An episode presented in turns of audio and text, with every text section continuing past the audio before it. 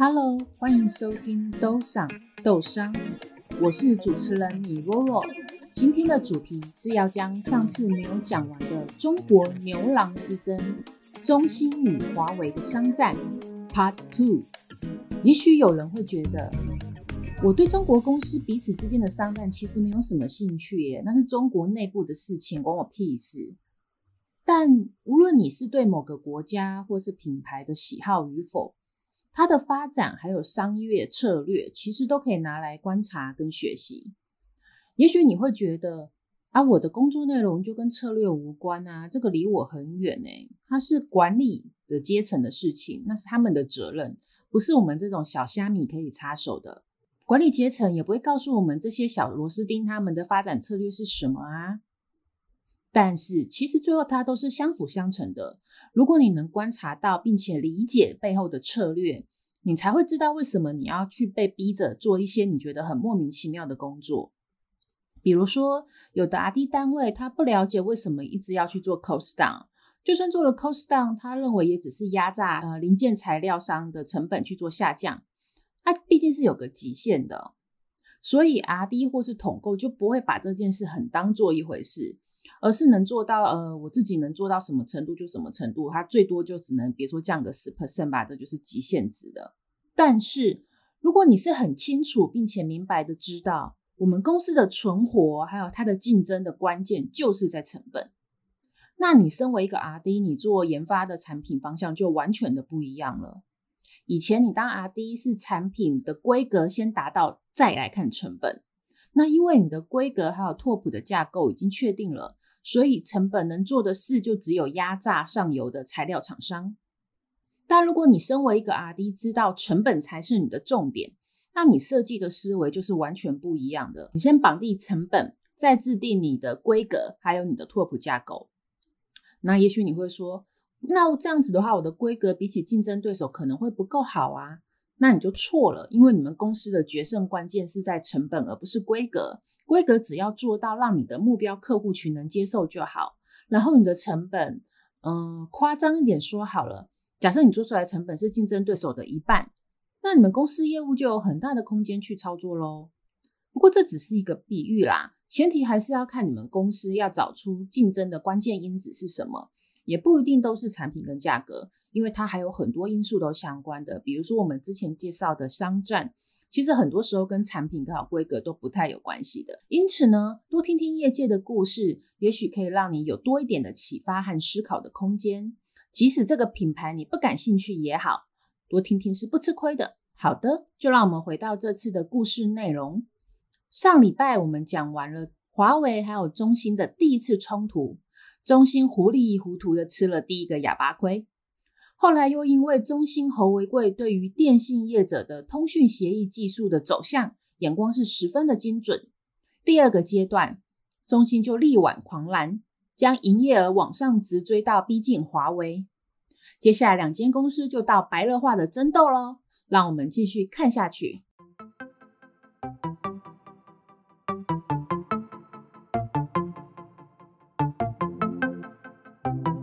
到故事的第三个章节，白热化的竞争导致两败俱伤。眼看着中兴在上一集提到的 CDMA 还有小灵通，也就是 PHS 的领域做得风生水起，华为就急得像着热锅上的蚂蚁。虽然两家公司在产品的结构上有很大的雷同跟相同性，但是在发展阶段，无论在哪个产品的领域啊。华为都一直认为自己是有着绝对的技术领先优势，现在中兴竟然在这两个产品领域远远把华为甩在了后面，这哪是任正非所能容忍的？就算叔叔能忍，婶婶也不能忍啊！那忍不下去要怎么办呢？当时中国的 CDMA 市场已经被中兴还有国外的厂商瓜分殆尽了。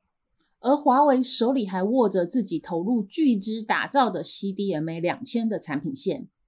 就是上集我们提到的，因为华为的判断失准，他认为中国的 CDMA 应该会直接跨到 CDMA 两千的领域，只是他没有想到，他看得太远了。中国的电信发展并没有跨阶段发展哦，而是按部就班，一个一个来。那华为的 CDMA 两千的技术做出来了，却因为中国电信业者不采用，所以它只能握在手里卖不了钱。因此，任正非不得不另外想出路了。所以这一次，他瞄准了海外的市场。在二 G 的时期，全球通信市场的绝大部分的份额其实都是被欧美的厂商把持着，像是爱立信、Nokia、西门子、Motorola、阿尔卡特。多年来，这些厂商南征北讨，吃下了整个欧洲、北美洲还有东亚的市场。所以，华为判断。如果要进军海外，唯一的区域缺口只剩下亚洲、非洲还有拉丁美洲，要锁定这些发展中的国家，华为才会有机会突破。为了配合即将上马的海外策略，任正非他开始大量的招兵买马。呃，这个资料是这样写的，在两千零一年，重庆邮电大学电信专业一个班有四十多人。整班都被华为，呃，大概有三十九人都被华为招走了。东南大学无线电专业三十人的毕业班，有二十五个人都进了华为。所以这种整班成建制的掠夺性招人哦，频频在各个当时中国的大专院校上演。人马备齐，任正非就开始为他征战海外的市场做第二轮的准备。他的决心是要训练一批嗅觉灵敏，而且不达目的绝对不罢休的销售人员。为了让这一批的战士哦，心甘情愿的、不顾一切代价的来帮他抢夺市场，任正非制定了一系列颇具吸引力的业绩激励机制。江湖传言，这个分红的比例哦，是高于业界平均水准五个 percent 左右。也许你会觉得五 percent 听起来不怎么样哦，但是电信业的采购是非常非常大量的，它一次就是几万台、几万台在买的。所以如果他们是以每一单的总金额抽五 percent 好了，那一台假设卖一百美金，你一百乘以个一万台乘以五 percent，就等于他每一单可以抽五万美金哦，超肥。不过照理来说，应该是抽利润的五趴，而不是抽整单的五趴啦，这有点夸大了。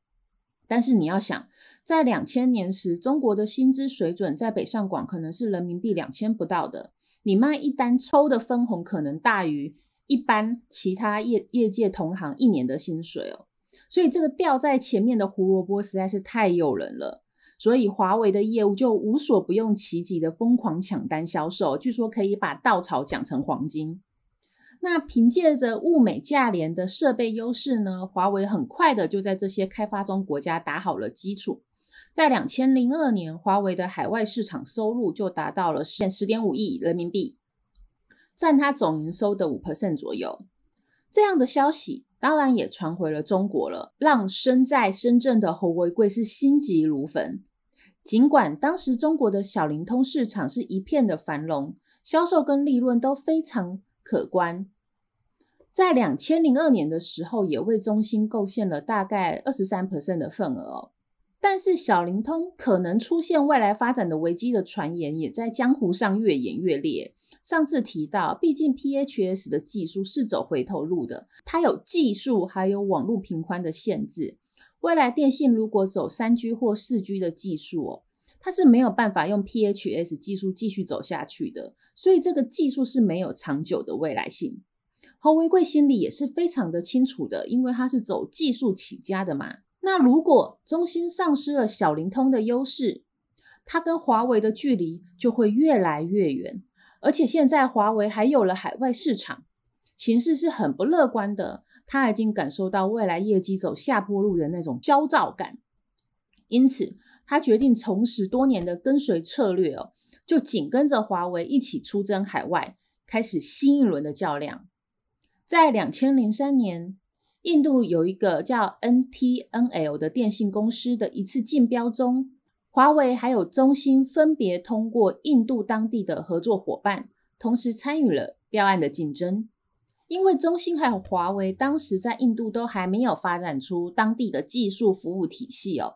所以他是用跟当地的合作伙伴一起投标的。那么在第一次投标当中，华为在这个标案的竞标价格大概是三十四点五亿的卢比，卢比是印度币哦，大概一般是七十几万亿美金。那中兴的价格在第一次投标的时候，它是比华为略高一点。不过呢，这个标案有趣的是呢，它有几天角逐的机会，所以就这个资料看起来哦，这间公司是让所有参与的公司有第二次还有第三次投标改金额的机会。这种价格竞标其实是超贱的哦，因为现场你既要猜竞争对手的出价，还有要计算你新投标的价格的利润空间。它其实是现场叠对叠的无间道，因为所有公司都希望自己中标，但又不希望自己少赚。所以现场是有很多状况跟 under table 的东西会发生的。以后如果我们有机会遇到其他的案例再细说。让我们把焦点放到当时的竞标的结果。在几次竞标的轮回后呢，当时所有参与竞标的公司中，中兴的价格是排在第二名，也就是它第二低啦哈。那华为是标王，标王就是最贵的意思。所以呢，中兴觉得自己夺标几乎是毫无悬念的。But 事情不是翁郎想的这么简单哦。最后，MTNL 出乎意料的是把标单选择了给了华为，而放弃了中兴。对于这个结果，侯维贵心里当然是非常的不服气的。所以他绞尽脑汁的想办法，最后他很快找到了一个反击点。在 MTNL 的标书当中呢，有这么的一行字。参与本次工程竞标的企业，它必须具有在世界上任意地方至少安装二十万台的 CDMA 设备供应记录，才能够参与竞标。侯维贵看到这一行标书，他就欣喜若狂，因为华为之前在亚洲、非洲、拉丁美洲的市场拿下的项目呢，其实都是比较小的，它根本就没有二十万台的 CDMA 设备供应记录，而且中国之前 CDMA 都是由中兴拿走了嘛，所以他认为华为根本就没有资格跟中兴抢这笔标，所以随后侯维贵就派人准备了一份中兴自己在中国联通 CDMA 建设的出货统计记录表，并且他明确的标注华为根本就不具备相关的条件。所以他就意图利用这份资料，把华为到手的订单哦再抢回来。最后呢，侯为贵的如意算盘是落空的。MTNL 并没有把华为列为技术围标的厂商哦。但是呢，MTNL 在接到中兴的资料后，他也特别的派出调查小组到华为进行资料的盘查。这样的举动搞得任正非是大为光火。此番交战哦，双方打了一个平手。后续都没有要停下手来的意思。两千零四年，中兴决心进攻尼泊尔市场。纵观当时华为的海岸市场布局呢，尼泊尔是华为最早进入、费时最多又防卫最严的市场。如果中兴能够在尼泊尔打开一个缺口呢，它背后的战略意义是巨大的。等于是呢，你打策略游戏时抢滩成功。并且将滩头跑建立在对手领土上的意思哦。那长期以来呢，侯维贵都是奉行技术至上的理念，导致了中兴没有像华为一样拥有攻势猛烈的销售队伍。所以侯维贵自己也知道，销售并不是中兴的强项，因此他就自己问自己：那么中兴的强项到底是什么呢？他想了很久，呃，结论就跟所有的技术宅一样哦。就是技术还有产品，所以呢，他认为开发出具备技术优势的产品，但是它的价格还非常低，这就是他的武器了。他认为市场会买单，所以侯维贵决心破釜沉舟，拼死一战。他的底牌除了低价就是低价，在所有的投标会上哦，他不允许中兴的竞标价格高于华为。而且他告诉他的业务，你还要比华为低至少一倍，也就是它的价格是华为出手价的五十 percent。他认为抢到订单市场才是胜利者，一开始亏钱也没有关系。这种极具赌博性的市场动作呢，让华为连续栽了好几个跟斗。他在投标的时候都没有想到侯为贵竟然会这样大举的降价，所以他都没有拿到标。任正非就非常的生气哦，他认为你自己当疯狗不赚钱就算了，连带着我也赚不了钱。因为呢，电信业者很自然的，他就会拿中兴的价格去压榨其他的厂商哦。资料是说，当时任正非哦，甚至气到动用政治的手段，向中国驻尼泊尔的大使馆递交起诉书，状告中兴哦屡次采用不正当的低价竞争手段。不过，即使如此哦，依然难以改变中兴夺走市场的事实。这种先变坏再变大的战火呢，就从印度一路延烧到俄罗斯哦，最最后呢是蔓延到了整个海外市场。不过呢，这种不计成本的价格恶战呢，其实也让双方呢都是十分的吃亏哦。在两千零三年，华为的净利润率呢还有十四 percent，到了两千零七年呢，这个数字只有四 percent，而中兴在两千零七年的净利润率还不到四 percent 哦。中兴跟华为的地价策略呢，打到最后是两败俱伤，都讨不了好。虽然做到了生意了，其实都赚不到钱哦。不过呢，他们的低价策略也起到了一定的威吓作用，因为这个价格实在是太低了。当时很多国外的电信标案哦，国外知名的电信设备厂商，比如说像我刚才提到的 e r i s o n、西门子、Nokia、阿尔卡特那一些，他们如果知道有一个标案同时有中兴还有华为参与的话哦，基本上这些国外的知名厂商都直接退出，不参与价格的竞争了。所以呢，即使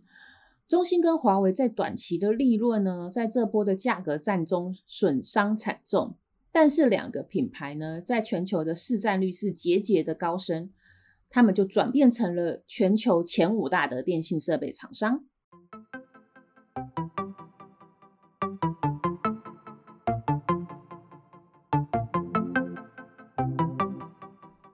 让我们来到搜狐商学院这篇文章最后的部分哦，三 G 决战时刻，以及最后我们做一些现况的补充。在两千零八年的前后呢，中国的通讯设备商迎来了最敏感的时期，也就是三 G 前哨战的前夜。根据全球通信产业的发展趋势哦，中国要从二 G 时代走向三 G 时代，基本上是没有悬念的。但是令设备商头疼的是，由于中国信息产业部迟迟不发牌照，所以你不知道每间公司它最后选择的是哪一个标准，这也成为所有设备商的困扰。在上集我们有提到，中国三大业者最后的三 G 格局是什么？他们是每一家各采用一个通讯的标准技术。但是在电信业者还没正式公布以前，所有的电信设备商都不知道最后采用的会是什么，所以在当时你只能赌，赌自己的眼光够不够毒辣，赌自己的判断够不够精准，还有赌幸运女神会不会眷顾你哦。WCDMA、CDMA 两千、TD、STDMA 这三大标准到底是怎么选择的？在未知面前，很多设备厂商都是不得不脚踏三只船。中兴跟华为也是不意外的，不过呢，这两间公司在三大标准的投入呢是不太一样的。任正非认为 WCDMA 是欧洲的标准，它是与 GSM 一脉相承的。WCDMA 最后必定是三 G 市场最大的蛋糕，为此他不惜投入数百亿美元，还有几千人的研发队伍，专攻 WCDMA 的市场。他其实颇有些豪赌的架势哦。如果最后 WCDMA 在牌照上是占据了优势，华为无疑可以再度的拉开与中兴的距离。面对任正非的豪赌呢，华为贵选择的是中庸之道来面对。WCDMA 不放弃，适度投入，依靠 CDMA 九五标准大规模商用的基础，平稳的向 CDMA 两千过渡。在 TD-STDMA 方面呢，拉拢业界国字号大唐电信，共同起草 TD-SCDMA 国际标准，争取政府的支持。在两千零八年的七月，中国电信率先抛出了两百七十亿 CDMA 网络招标的订单，这是中国电信接下 CDMA 牌照后的首次招标。面对这份大餐呢，中兴跟华为是剑拔弩张，当时的。CDMA 产业链的格局即将面临重新洗牌。上集有提到过，CDMA 是最后是由中国联通转给了中国电信经营，所以呢，中兴原本之前跟中国联通维系的关系是没有用的，因为已经换公司了，整个决策圈都不一样了。那么，在上一次错失了中国联通 CDMA 发展机遇的华为，他是非常希望能借此一役重新确立自己的王者地位。而在国内 CDMA 市场具有百分之三十 percent 份额的中兴呢，它则是希望在三 G 来临之前把盘子做大，不给华为有任何的可乘之机。双方成兵摆阵的同时呢，一些上不了台面的偷袭战友也暗自的上演哦。这篇文章把接下来这些台面下 under table 的操作写得非常离奇，我念一下给各位作为参考。呃，当时呢，华为跟中兴在 CDMA 大订单真的头破血流的第二天呢，中国的国泰君安它是一个证券公司，它就发布了一则报告。那这份报告是宣称华为将在全国，也就是中国，大范围的大幅赠送设备。华为在中国国内的 CDMA 的市场是零份额的嘛，因为之前全部被中兴拿走。因此呢，他去大规模的赠送设备的行为是可以理解的。但是赠送设备未必能保证能分得市场的份额。所以国泰君安这卷这一份报告是有讲等于没讲，他只是讲华为可能采取某一种策略动作，但是呢，似乎是为了配合这一份报告，当天的下午，中国的通信圈市场哦就开始传言，华为在这次的 CDMA 的一百多亿的招标中呢，它竟然投标价格是六点九亿元的地狱价哦，你想想看。总金额大概是一百多亿，他只投了七亿左右，等于是他只是其他厂商的二十分之一的价格。消息传出来的当天呢，中兴的股票就全面的下挫。不过侯为贵心里是非常清楚的，华为的招数呢，只是要给市场吹吹风，形成舆论的攻势，最后是不可能实际成真的。不过，华为更离奇的招数还在后头。据当时参与招标的一个业内人士回忆哦，在出手生猛的华为面前哦，中兴不得不选择降价跟改标书。也就是侯为贵心里虽然觉得华为的投标价不可能成真，但他也许价格是蛮低的，因此呢，他不得不改标书的报价。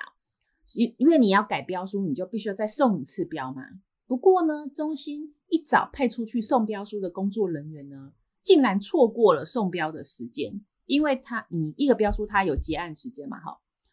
那根据这个业内人士的回忆呢，他是因为华为派人中途制造了交通意外，把人截留了，所以这名工作人员最后没有送出更改报价的标书，导致在首次中国电信 CDMA 的三 G 竞标中呢，华为成功的把自己。作为国内 CDMA 市场的份额提到了二十五 percent，而且是市场的最大的份额的取得者。我看到这个部分是觉得超神奇的，因为如果华为真的是经由堵到业务让人去送不了标，那他负责收集情报的人员也太厉害了，怎么可能把随机的交通路线几点几分出现都算得那么清楚？所以，就我个人看这个事件，我觉得比较可能的状况是，中兴这位负责送标的业务把标卖了，也就是说，这个业务把这个标的参与权卖给了华为，一百多亿的标，他只要抽个一 percent 就可以逍遥一辈子喽。那这种事你不要觉得不可能哦，我就听过类似的事件操作，而且我知道那是真的。那但是呢，中兴跟华为这次的送标的竞争，实际的。状况是怎么操作的，就没有人知道了。反正他最后的结果是，华为因为它的投标价最低，取得了最大的份额，中兴是没有阻挠成功的。另外，在两千零九年初，中国联通终于取得了 WCDMA 的牌照，之后便迅速的发放招标的说明会。华为对于这次的招标也是志在必得哦。招标的初期，双方就开始了较量，不但互方财源的烟雾弹哦，也同时试图用舆论来压制对方。那听说呢，中兴在通信圈呢有放出非常让人触目惊心的价格的屠刀消息哦，也就是说，它要采用零报价，所以中兴也开始类似华为上次的手段，它也开始放出一些网络讯息。